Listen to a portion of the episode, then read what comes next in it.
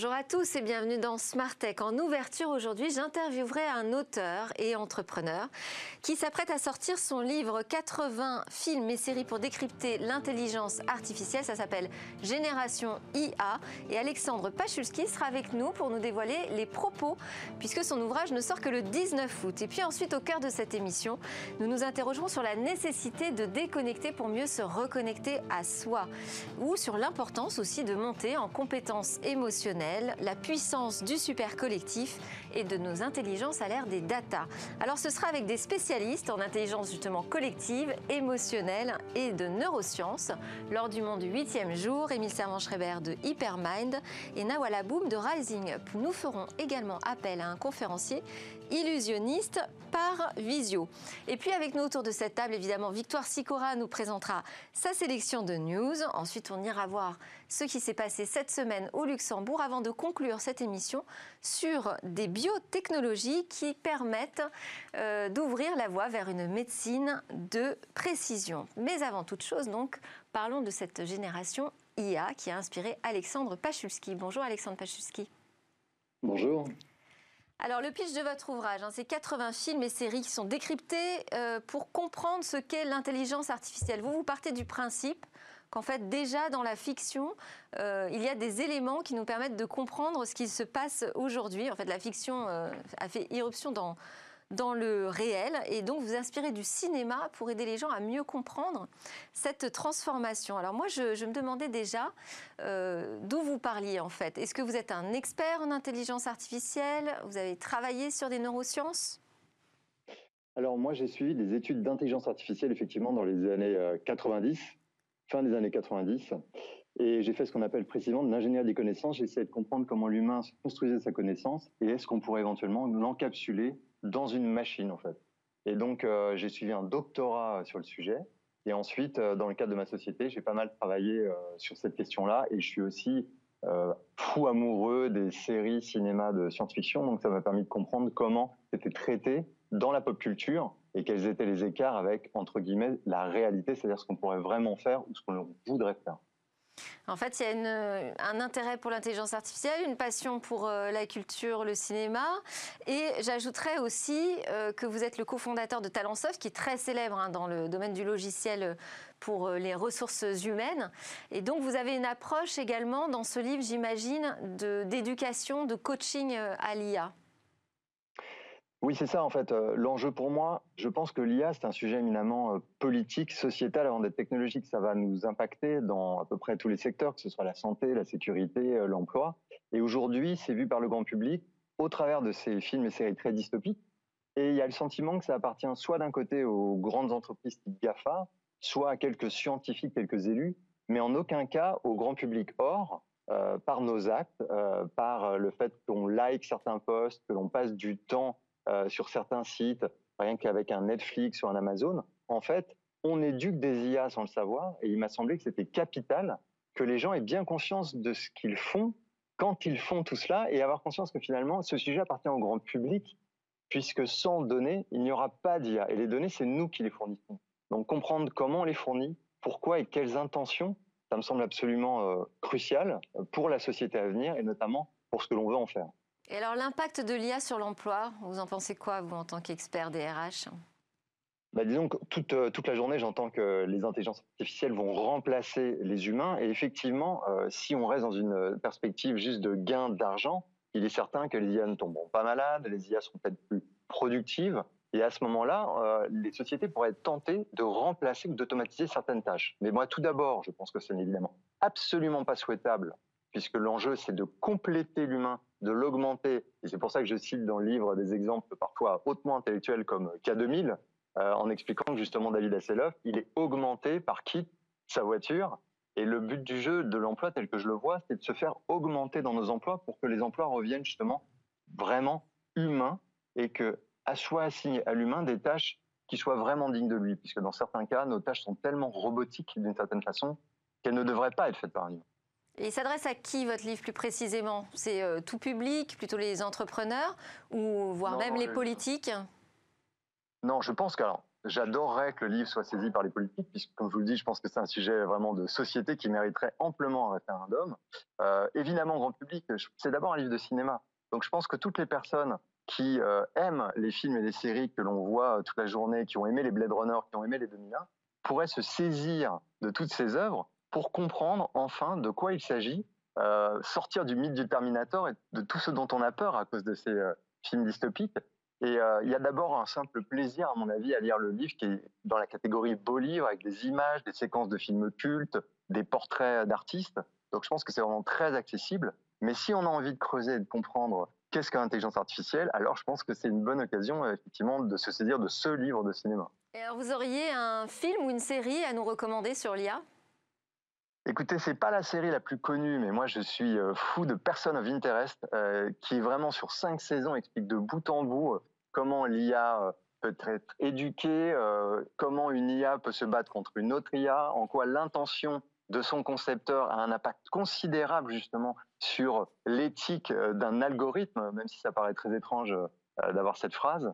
Et donc je pense que Person of Interest est du même auteur que Westworld, c'est vraiment une série à voir. Et évidemment, comme film, 2001, même si ça a été un des tout premiers, reste un film absolument mythique, puisque toutes les questions, y compris la question de l'IA et de sa propre survie quand elle prend conscience de son existence, ce qui peut-être adviendra, selon certains, euh, d'ici la fin des années 2020, à ce moment-là, je pense que c'est vraiment des films et séries euh, qui sont tout à fait euh, éloquents. Bah, ça tombe bien, on va avoir un petit peu de temps là, c'est bientôt euh, les vacances, en tout cas pour, euh, pour nous. Merci Alexandre Pachulski, auteur de Génération IA, à paraître le 19 août. On va enchaîner avec les news qui ont retenu l'attention de Victoire Sicora. Bonjour Victoire. Bonjour Delphine. On démarre avec le Vatican piraté par des hackers. Recorded Future, la société américaine de cybersécurité, affirme que le Vatican a été victime d'une cyberattaque menée par des pirates chinois. C'est par un email envoyé par le pape à un aumônier basé à Hong Kong que le malware aurait pénétré les portes du Saint-Siège. Le groupe responsable de ce hacking est surnommé Red Data et aurait déjà opéré dans d'autres opérations de piratage. Et ça se passe dans un contexte tendu entre la Chine et le Vatican. Oui, les deux États devaient euh, statuer en septembre sur le renouvellement de l'ordonnance de 2018 sur les nominations des évêques, un accord qui risque d'être mis à mal. La Chine a en effet essayé d'obtenir des informations sur l'implication de l'Église dans le cadre des manifestations à Hong Kong. Alors, une faille sur Zoom permettait d'accéder à n'importe quelle réunion privée. Oui, Zoom, vous le savez, c'est euh, l'allié privilégié euh, du confinement, mais également du télétravail. Pourtant, jusqu'à avril dernier, les réunions Zoom privées pouvaient encore être écoutées par des intrus à cause d'une faille du système. La société Search Pilot a révélé hier l'origine de cette faille. Qu'est-ce qui n'était pas assez sécurisé? Alors pour euh, chaque visioconférence, il fallait être protégé par un mot de passe aléatoire à six chiffres, soit à peu près un million de combinaisons possibles. Avec un simple programme Python, il était possible de trouver le code en seulement quelques minutes, un problème qui est aujourd'hui résolu à 100%. Alors, vous allez nous parler d'une cabine de vaisseau spatial luxueuse. Non, on ne vous emmène pas à bord de la Station spatiale internationale, mais à l'intérieur de Space 2 Ship, un vaisseau de tourisme spatial présenté hier par Virgin Galactic. Une vidéo nous a permis de découvrir l'intérieur de la cabine et par là même de constater son confort et son luxe. Six passagers pourront prendre place sur des sièges inclinables dernière génération, des sièges qui permettront notamment une vue à 360 degrés. Et il faudra payer combien pour un voyage comme ça? Il faudra quand même compter 250 000 dollars. Voilà, bon, bah, c'est le luxe. Ok. Euh, vous nous parliez hier de l'audition des GAFA par le Congrès américain. On fait le point un peu? La séance a duré 5h30, 5h30 au cours desquelles les élus ont interrogé les patrons des GAFA sur le respect de la concurrence, la protection de la vie privée ou encore les fake news. Ils ont trop de pouvoir, a résumé David Cicéline, le président du sous-comité de la concurrence. Et c'est une audition qui a pris un tournant politique finalement. Oui, d'une part, pour les démocrates, les GAFA représentent une menace pour la démocratie et le libre marché. D'autre part, les républicains accusent les GAFA de les censurer. Les républicains parlent en effet de chasse aux conservateurs. Science des bactéries dans le Pacifique de plus de 100 millions d'années. Oui, des chercheurs ont examiné des sédiments du Pacifique et ont trouvé les plus anciens organismes jamais trouvés sur Terre. Vieux de plus de 100 millions d'années, ces organismes dateraient de l'ère des dinosaures. Merci Victoire. Est-ce que vous avez une actu qui a retenu votre attention euh, ces derniers jours? Dans notre secteur ou dans votre secteur d'ailleurs? Mes chers invités, je vous laisse sans voix.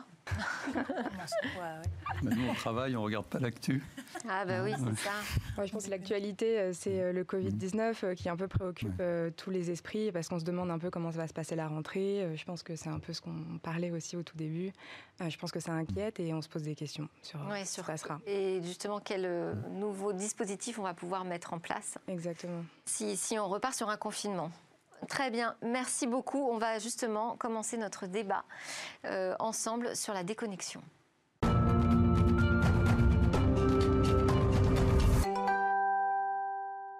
Alors c'est l'été, on a envie de déconnecter, mais pourquoi faire et pourquoi est-ce si important Et est-ce que c'est important d'ailleurs de déconnecter? Est-ce qu'il faut absolument en passer par là pour se reconnecter à soi-même? Euh, Quelle place occupent aujourd'hui les émotions dans un monde qui est entièrement euh, hyper connecté et puis entièrement basé sur l'utilisation des données?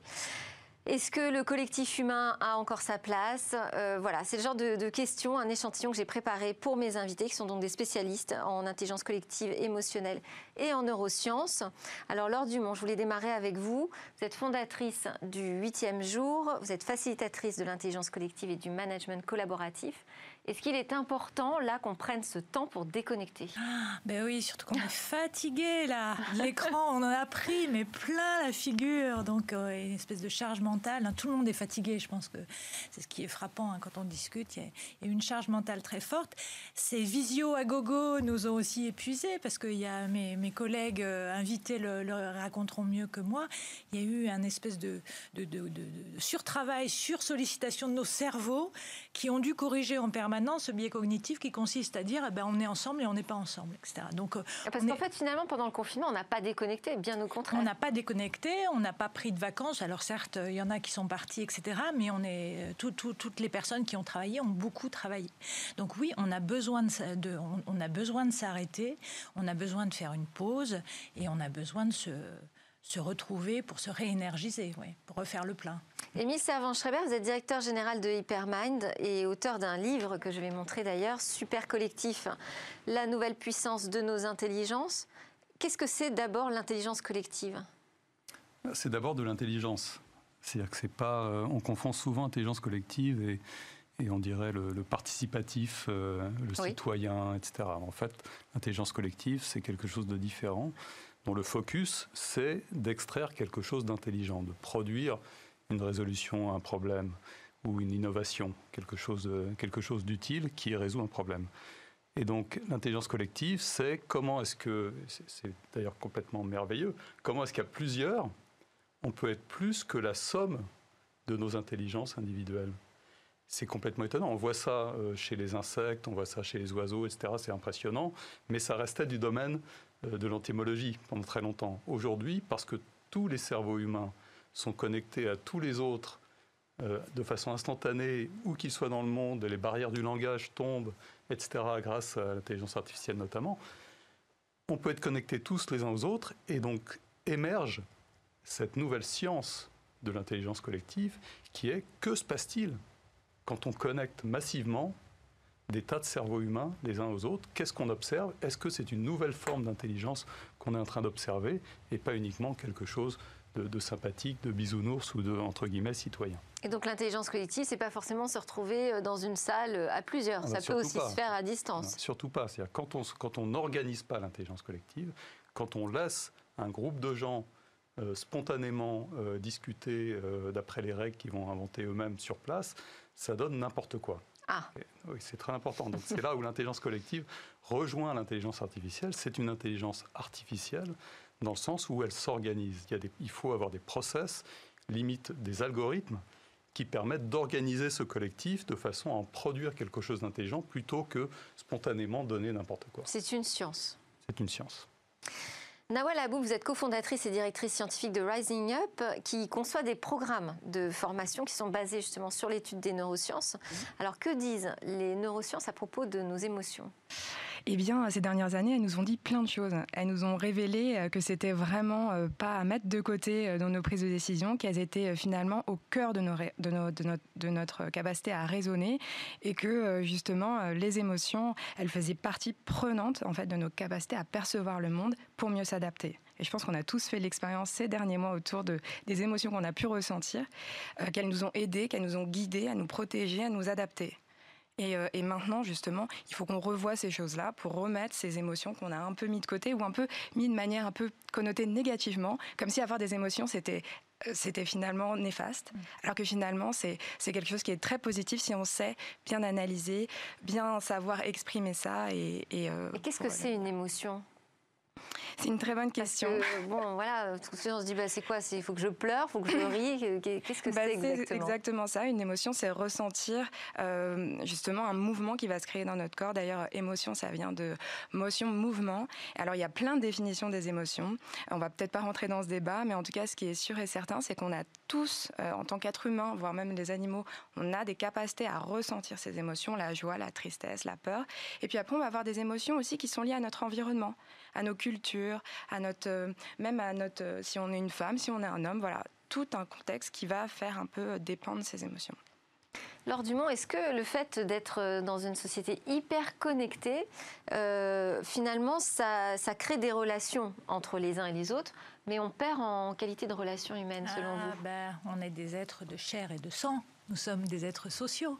Hein, et euh, il y a un essai euh, très important de Sherry Turkle, qui est euh, prof au MIT, qui s'appelle Seul ensemble et qui a commencé il y a assez longtemps à, dire qu'on était dans une forme de rupture anthropologique. On est à la fois partout et nulle part. C'est-à-dire qu'on est avec les écrans, avec les technologies, on est connecté avec effectivement le monde entier, mais on est aussi toujours dans notre mental.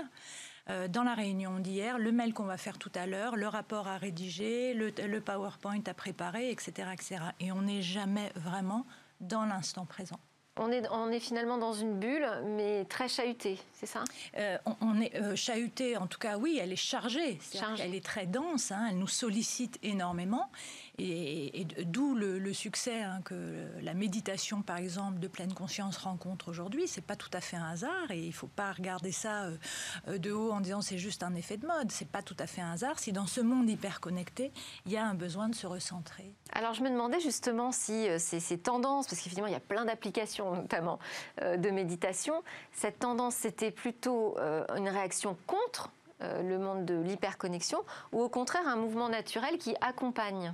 Ah c'est pour vivre avec, parce qu'on n'a pas trop le choix. C'est notre monde, hein. il s'agit de l'accueillir. C'est pas forcément des gens qui essayent de freiner? C'est pas des anti. Euh, les, grands méditants sont aussi des gens qui euh, sont sur Internet, connectés, qui envoient des mails, etc., etc. D'ailleurs, je sais que Bill Gates euh, essaye aujourd'hui de se tenir à plusieurs méditations par semaine on peut faire les deux.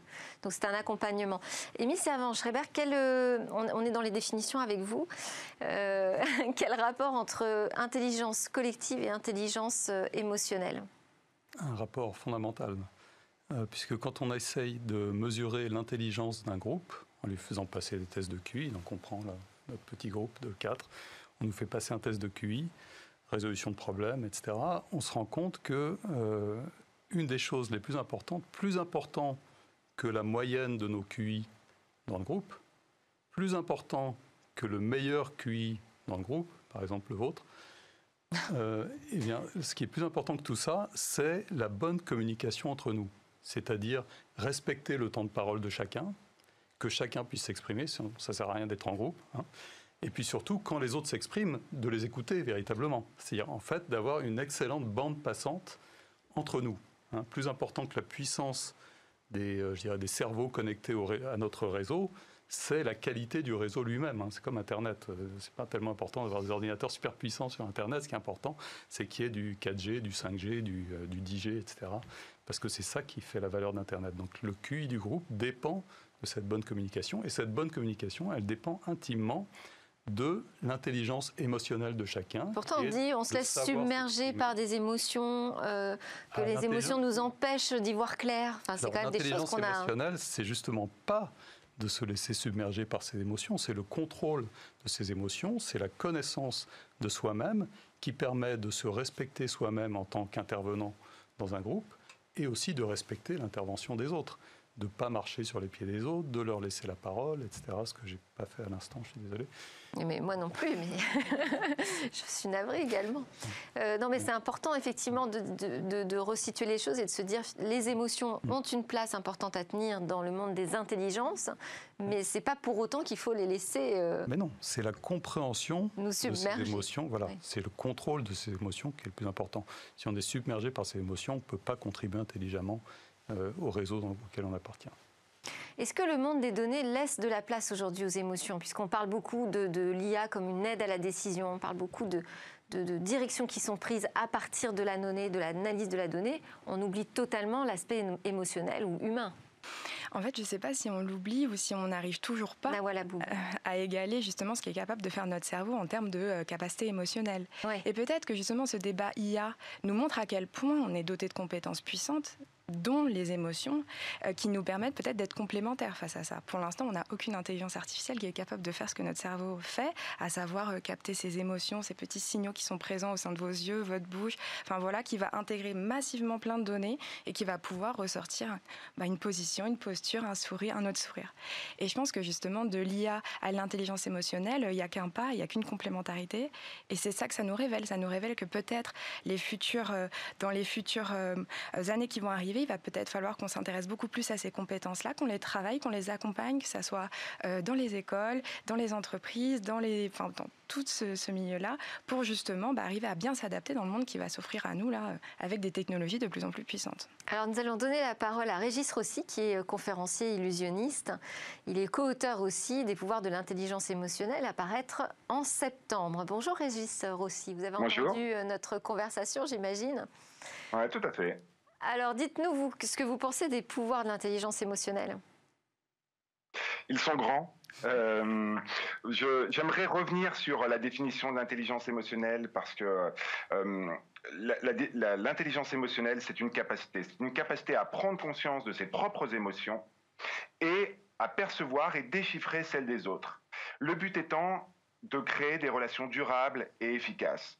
Et en ça, nous avons euh, ce pouvoir de travailler sur nous-mêmes pour avoir de très bonnes relations avec euh, notre écosystème.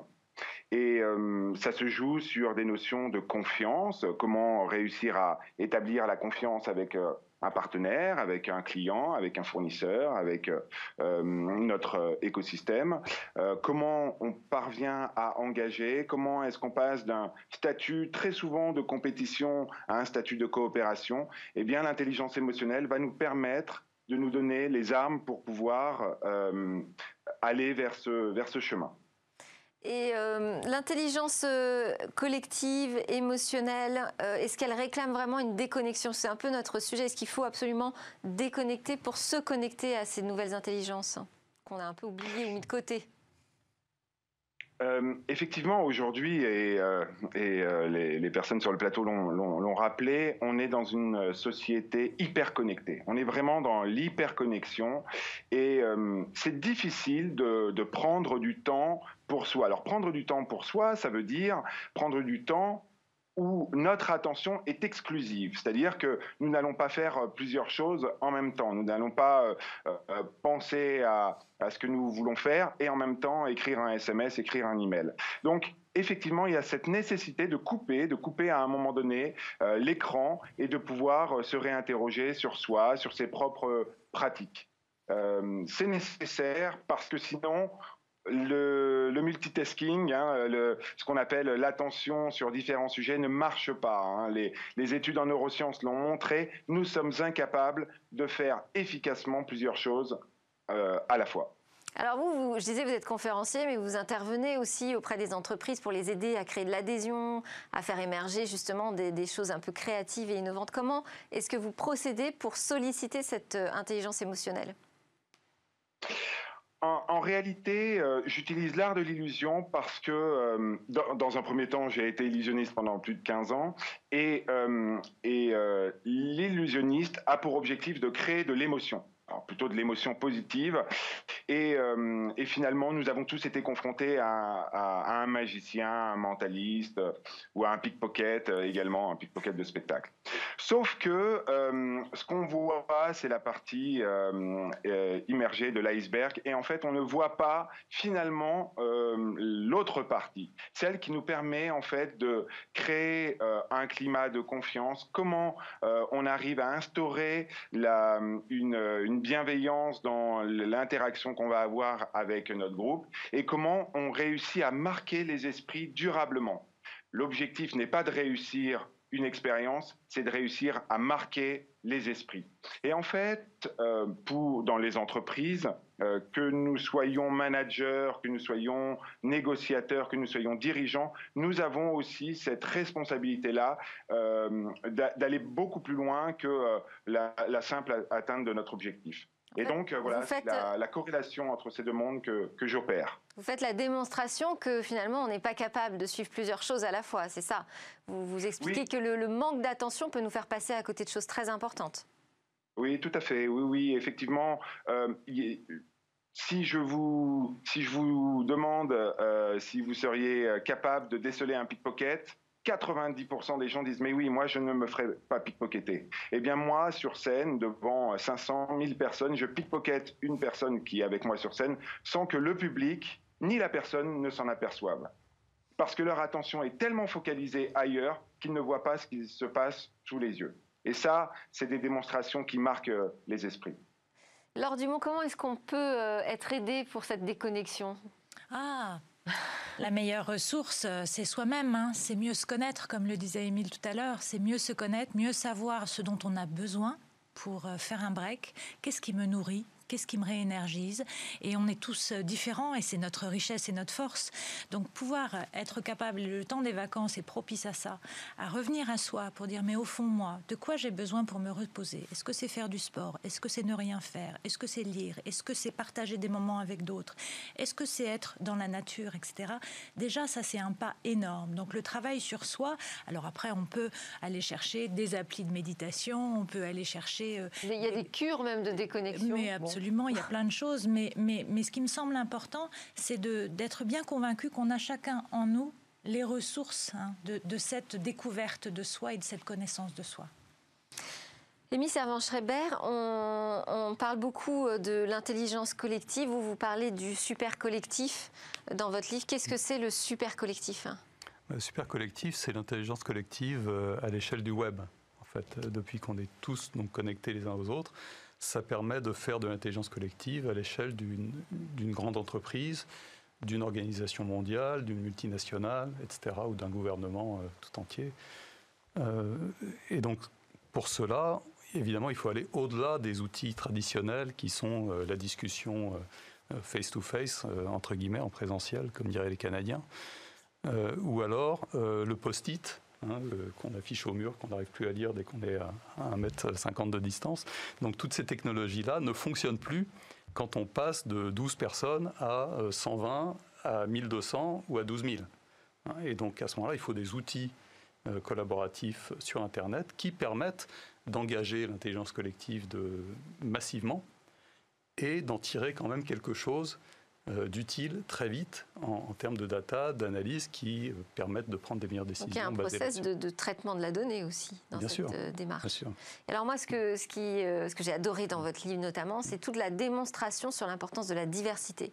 C'est-à-dire que vous expliquez qu'un groupe d'experts sur un sujet sera moins pertinent pour apporter une, une solution à un problème qu'un groupe qui ne connaît pas forcément le sujet, mais dans lequel il y aura peut-être un expert, mais il y aura surtout beaucoup de diversité. Comment est-ce qu'on peut expliquer ça? Ça, c'est très contre-intuitif. Hein. Oui, alors il ne faut pas opposer euh, expertise euh, et, diversité. Les deux se complémentent en fait. On peut échanger euh, l'expertise par plus de diversité. Hein. Si on manque d'experts, on peut prendre beaucoup, beaucoup de gens qui ne sont pas tellement experts mais qui s'y connaissent un petit peu, on appellerait des amateurs, entre guillemets, et quand on les met tous ensemble, chacun apporte un peu de connaissances, chacun apporte aussi des erreurs, mais les erreurs des uns vont annuler les erreurs des autres, et les éléments de connaissance des uns vont s'ajouter aux éléments de connaissance des autres, ce qui permet d'accumuler la connaissance et d'éliminer le bruit introduit par les erreurs. Et du coup, par cette grande diversité de points de vue, on peut faire tout le tour d'un problème, chacun apporte sa pièce au puzzle, et on remplace l'expertise super pointue qui peut-être manque au groupe. Mais ce même système fonctionne au niveau des experts aussi. Quand on prend plein d'experts qui ont la chance de penser différemment les uns des autres. Hein, S'ils pensent tous pareil avec la même expertise, ça ne fonctionne pas parce qu'il y a pas de diversité. Mais si on a plein d'experts différents, comme aujourd'hui, on a, on a, plein d'experts euh, différents sur un peu le même sujet, mais chacun venant avec un angle différent, eh bien, à ce moment-là, ça se complète aussi et on peut obtenir quelque chose d'encore plus puissant parce qu'on a différents experts. C'est ce qu'on essaye de faire dans Tech, effectivement, d'inviter des spécialistes avec des regards très différents. Nawal euh, Aboub, comment est-ce qu'on peut monter, vous parliez de, compétences émotionnelles, comment est-ce qu'on peut monter en compétences émotionnelles? Ça s'apprend? C'est oui. Alors en fait, c'est ça qui est merveilleux avec notre cerveau, c'est qu'il est, euh, est modulable. En fait, parce que tout simplement, il est dynamique et il s'adapte à son environnement. Et euh, notre cerveau social ou notre cerveau qui est capable de pouvoir euh, capter les émotions, les ressentir, s'adapter, les réguler, se modifie tout au long de la vie. On le voit d'ailleurs au cours du développement que ces réseaux-là sont déjà présents chez le bébé et au fur et à mesure, ils vont se renforcer et se développer pour être de plus en plus forts. On le voit, un bébé qui pleure, si on lui dit arrête de pleurer, il sera pas capable parce que les réseaux cérébraux qui sous-tendent ces compétences sont pas encore assez matures. Donc il faut du temps, c'est lent, mais au fur et à mesure, le plus on se développe, le plus ces choses se renforcent. Et donc l'accompagnement qu'on peut faire, nous on travaille beaucoup là-dessus avec euh, justement des entreprises, des écoles autour de l'intelligence émotionnelle. Et la, la première chose que nous on fait beaucoup, c'est qu'on passe par la compréhension de soi. Et ces dernières années, on a beaucoup appris justement de comment on capte les émotions, comment on s'adapte à son environnement. Et en comprenant ces mécanismes qui se forment en nous, bah, ça nous permet justement d'avoir plus de clés de lecture et du coup de mieux s'adapter. Et ça, on le fait autant avec euh, parfois des enfants qu'avec des adultes, qu'avec euh, du top management. On le fait à différentes strates, à différents niveaux de la vie, parce qu'à chacun de ces niveaux, il y a des challenges. Et du coup, on travaille beaucoup ça, toujours en prenant en compte évidemment le contexte dans lequel on évolue. Parce que tous ces contextes changent, donc du coup, ces capacités s'adaptent à ces changements. Et vous travaillez avec euh, quel genre d'organisation? Bah Là, la dernière qu'on a faite justement sur l'intelligence émotionnelle et les soft skills, on l'a fait à la SNCF avec le réseau au féminin sur justement tout un programme d'accompagnement sur six mois. On a fait étape par étape pour d'abord bah, comprendre comment on fonctionne, comment notre cerveau y réagit face justement à l'incertitude ou parfois quand on a trop d'émotions négatives, comment on fait pour les réguler justement? Et puis au fur et à mesure, on est passé par plein d'étapes. Avec euh, la technologie, on peut faire plein de belles choses. Euh, avoir des ressources, avoir euh, une capacité d'avoir un programme qui s'adapte au fur et à mesure du niveau pour arriver à la fin à un résultat. J'espère, ça sera en septembre, je vous donnerai les résultats. Ah bah, parce qu'on mesure tout ce qu'on fait pour voir justement ce qui s'est passé. Mais là, les premiers marqueurs qu'on a au tout début sont assez encourageants, voire même très positifs, donc on est content. Régis Rossi, avant de vous laisser repartir euh, en déconnexion en vacances, est-ce que euh, vous avez une recette d'abord pour qu'on déconnecte et puis ensuite pour qu'on arrête de se faire attraper par des illusionnistes comme vous, euh, des pickpockets en puissance? Hum, hum, hum, oui, alors euh, des recettes, euh, je ne sais pas, en tout cas, il y a, il y a effectivement des, euh, éléments de réflexion que l'on peut avoir. Il y a une réalité, il y a un vrai paradoxe sur lequel nous sommes confrontés. une étude de Opinionway d'il y a deux ans nous informe que deux tiers des Français et donc des cadres, des managers, hein, le chiffre est le même, souhaitent être pleinement déconnectés pendant les vacances. Et que dans le même temps, 67% d'entre eux n'y arrivent pas, consultent leur email. Et donc on est face à ce paradoxe, cette envie euh, de, déconnecter, ce besoin que l'on ressent physiologiquement et cette réalité, ce, besoin d'aller euh, consulter ses mails, d'aller chatter, d'aller euh, voilà regarder un petit peu ce qui se passe.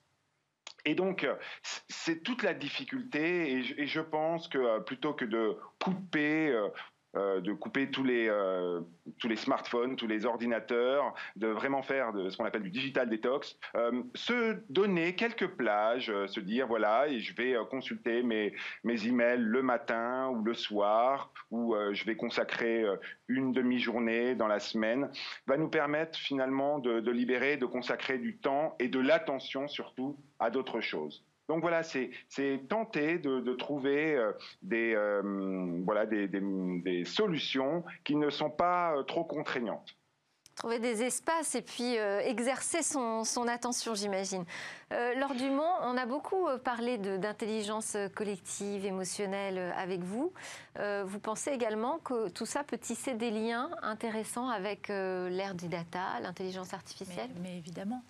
Et euh, là, comme le, disait euh, Émile tout à l'heure, euh, les outils comme le, web nous aident à monter en puissance collectivement. On l'a vu pendant, le confinement. On a pu organiser des séminaires avec des dizaines, des cinquantaines, des centaines de personnes, tout en gardant une qualité d'échange, de collaboration, en faisant émerger des choses et une qualité émotionnelle aussi, en partageant des choses émouvantes et touchantes. Donc oui, on a, on a la possibilité avec ces outils-là. Donc nos intelligences sont sans doute le meilleur ami de l'intelligence artificielle. Euh, merci beaucoup, c'est la fin de ce débat et bah, je vous emmène au Grand-Duché.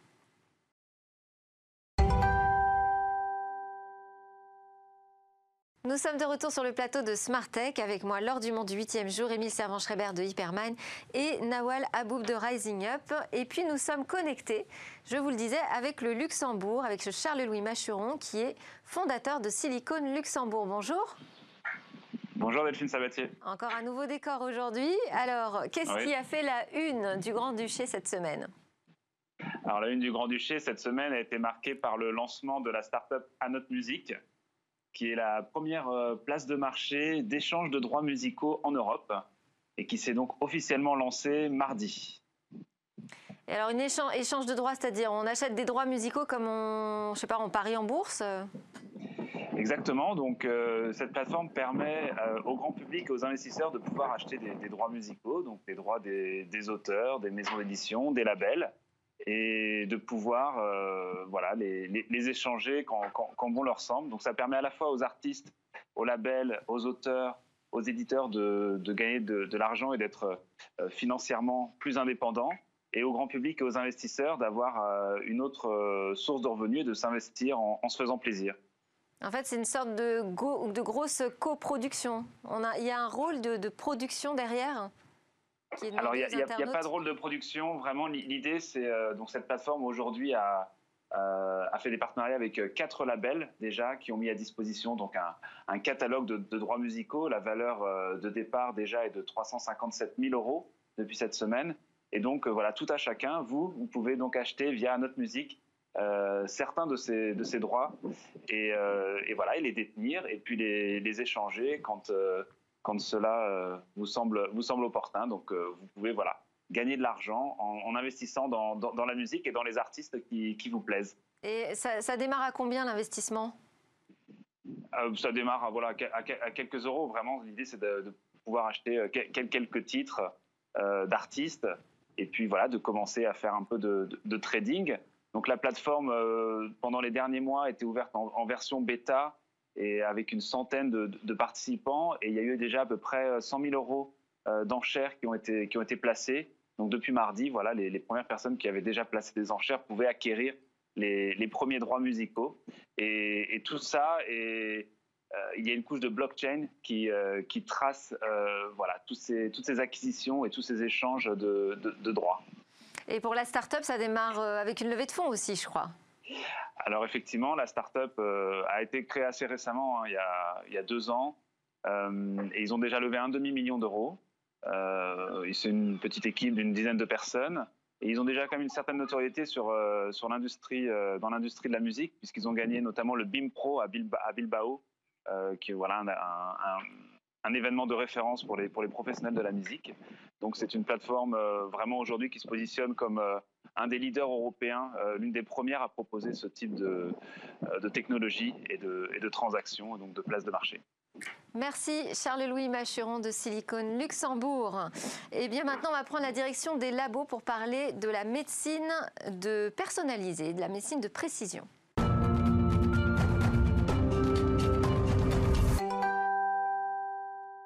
Et demain, allons-nous vers de nouvelles thérapies que nous préparent les chercheurs, les ingénieurs dans leur labo en la matière? Alors parmi les trouvailles et les casse-têtes de ceux qui fabriquent le futur, je vous propose de découvrir les nouvelles approches thérapeutiques pour lutter contre les maladies complexes et faire émerger une médecine de précision.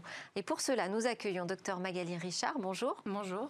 Vous êtes cofondatrice de Home Bioscience et directrice générale de One Bioscience. On va démarrer avec Home Bioscience. Alors Home Bioscience, c'est un venture builder vous allez nous expliquer en quoi ça consiste. Et c'est par ailleurs le premier Venture Builder dédié aux biotechnologies. Exactement. Donc un Venture Builder ou Startup Studio, euh, c'est une entité qui a pour, euh, pour vocation de faire émerger euh, des startups dans un domaine, donc en l'occurrence dans le domaine des biotechnologies. donc nous, on, positionne ce, ce, Startup Studio pour vraiment faire émerger en utilisant dans le vivier de l'excellence de nos centres de recherche en France, de la science et des technologies autour euh, de la biologie, la médecine, de faire émerger les leaders de demain euh, et des, des startups qui vont pouvoir euh, aller vers du développement de thérapeutiques sur la base de cette, de cette science. Et faire émerger, ça veut dire accélérer ou ça veut dire créer et Ça veut accélérer? dire créer, développer, opérationnaliser et du coup vraiment mettre sur des rails des nouveaux modèles d'entreprises, de, de, de, biotech, de start-up qui, sont, qui se basent sur, sur cette science et ces technologies qui, euh, qui, sont, euh, qui sont dans nos labos euh, académiques. Et c'est le premier venture builder dans les biotech en France? En France et en Europe qui est vraiment dédié aux biotechnologies. il y a beaucoup de. C'est un modèle qui s'est pas mal développé dans les domaines de, de la tech, etc. notamment. Euh, euh, et, pas encore dans le domaine des, biotechnologies. Alors on va passer à One Bioscience. Donc c'est une start-up qui a été euh, cofondée, on l'a compris, par One Bioscience, mais également par l'Institut Curie, qui est un acteur majeur de la lutte contre le cancer. Est-ce que ça, c'est le point de départ en fait du projet? Donc le point de départ du projet, ça a été le, la, la rencontre avec euh, une scientifique qui travaille euh, à l'Institut Curie, le docteur Céline Vallot, euh, qui est une brillante scientifique, qui a passé ces dernières années à se concentrer sur l'utilisation de nouvelles technologies qu'on appelle des technologies en cellules uniques. On en parlera un petit peu. donc, dans, elle, dans le cadre de ses travaux de recherche dans, le cancer, et euh, en, comprenant mieux justement le potentiel de cette technologie euh, émergente et comment ça révolutionne la capacité pour les biologistes, les chercheurs de comprendre euh, le vivant, de comprendre des systèmes biologiques complexes et donc de comprendre des causes de, certaines maladies dont on n'avait pas idée jusqu'à présent, euh, a émergé cette idée de créer une nouvelle, euh, une nouvelle entreprise, une start-up, qui se, qui se fondera sur l'utilisation de ces technologies pour aller euh, vers la découverte de euh, nouvelles approches thérapeutiques pour justement ces maladies euh, complexes qui font intervenir une multitude de, cellules et pour lesquelles ces technologies apportent un vrai changement en termes de connaissances. Et alors le sujet de, One Bioscience, c'est pas forcément une maladie spécifiquement, c'est plutôt de découvrir une nouvelle méthode pour travailler sur les maladies. C'est ça. Et alors, euh, donc vous avez parlé de la cellule euh, unique. Vous allez nous expliquer un petit peu, s'il vous plaît. En, en, fait, effectivement, euh, certaines, des fois, les, les, les, aventures start-up vont, vont, partir de une maladie ou un candidat médicament. là, ici, le point de départ, c'est une nouvelle méthode de découvrir euh, euh, des, nouveaux médicaments dont on n'avait pas idée avant.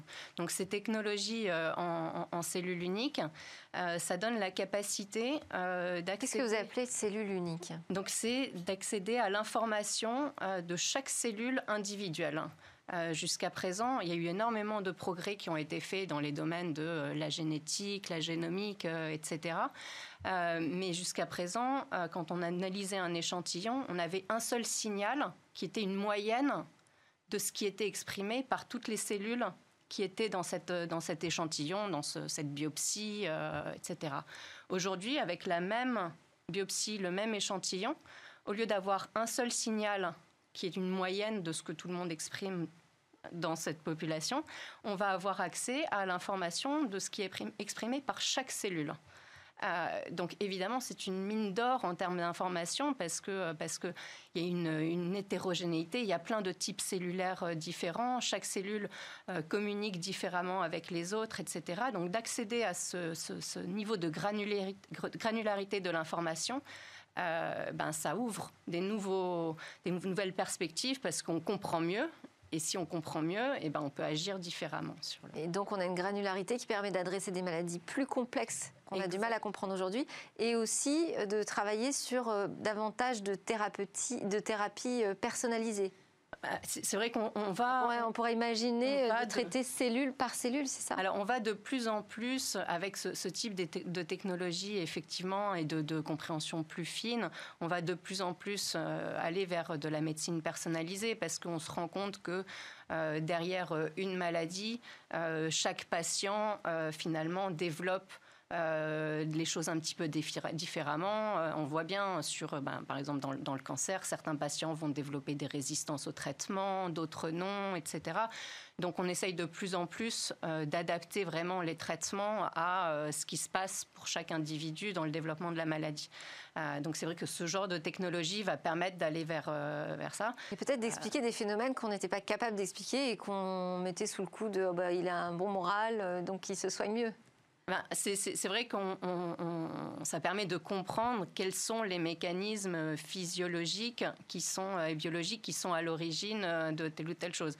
Alors après, c'est vrai que le, peut y avoir des causes externes qui euh, incluent le, le, fait que euh, quelqu'un dort mieux, quelqu'un mange mieux, etc. Ça, ça peut rester des, des, causes réelles, mais, mais derrière, elles se traduisent, si elles ont vraiment un effet sur la maladie, elles se traduisent par des phénomènes cellulaires euh, dont on pourra aussi euh, mieux comprendre. Et alors on parle de, biotechnologie. Qu'est-ce qu'il y a comme technologie donc derrière? Donc les technologies qui sont utilisées, qui ont permis euh, justement l'accès à cette information, ça combine plein de choses qui se sont, qui se sont passées dans les, dans les dernières années, que ce soit au niveau euh, les technologies de, séquençage de, de l'ADN, que ce soit euh, les technologies, euh, alors là en l'occurrence c'est vraiment de l'ingénierie et de la robotique, parce que derrière cette capacité à, à isoler chaque cellule, il y a, des, travaux en microfluidique, euh, etc. Donc au niveau même des équipements, euh, il, y a, un aspect euh, ingénierie, robotisation, miniaturisation qui était essentiel. et puis il y a surtout autour des cellules uniques la capacité à analyser des, quantités de données qui n'ont plus rien à voir avec ce qu'on faisait avant. Donc là, il y a un vrai, on passe vraiment dans euh, allez, sortons les grands mots, le, big data, l'intelligence artificielle, pour se donner la capacité de euh, trier, euh, analyser et interpréter les données qui sont, qui sont générées, parce qu'on n'a plus un seul signal qui, est, qui est disponible, qui était déjà une, masse de données importante. là, maintenant, sur un échantillon, bah, c'est multiplié par 1000 ou 10 000. Ça veut dire que dans les équipes, il n'y a pas seulement euh, des docteurs comme vous, ou des biologistes, il y a des data scientists, par exemple. Exactement. Les équipes, en fait, maintenant, il faut vraiment avoir des équipes pluridisciplinaires euh, qui, qui, arrivent à bien communiquer entre eux. Et c'est pas toujours évident de faire communiquer, de faire travailler ensemble euh, quelqu'un qui, qui est un, pur data scientist, qui va coder, qui est plongé dans la, dans la data brute, avec un biologiste ou un médecin. Euh, et donc le, le, nerf de la guerre pour, euh, pour aller euh, interpréter intelligemment toutes ces données, ça va être de faire travailler ensemble ces différentes expertises. Alors, ça fait beaucoup de défis à relever. Merci beaucoup, docteur Magali Richard de One Bioscience. Merci aussi à mes invités d'être restés jusqu'à la fin de cette émission. Elle est presque finie. Il reste encore le lab Startup avec quatre jeunes pousses innovantes à découvrir. Et moi, je vous dis, eh bien, au 24 août, petite pause estivale. On se retrouvera pour de nouvelles discussions sur la tech. Thank you.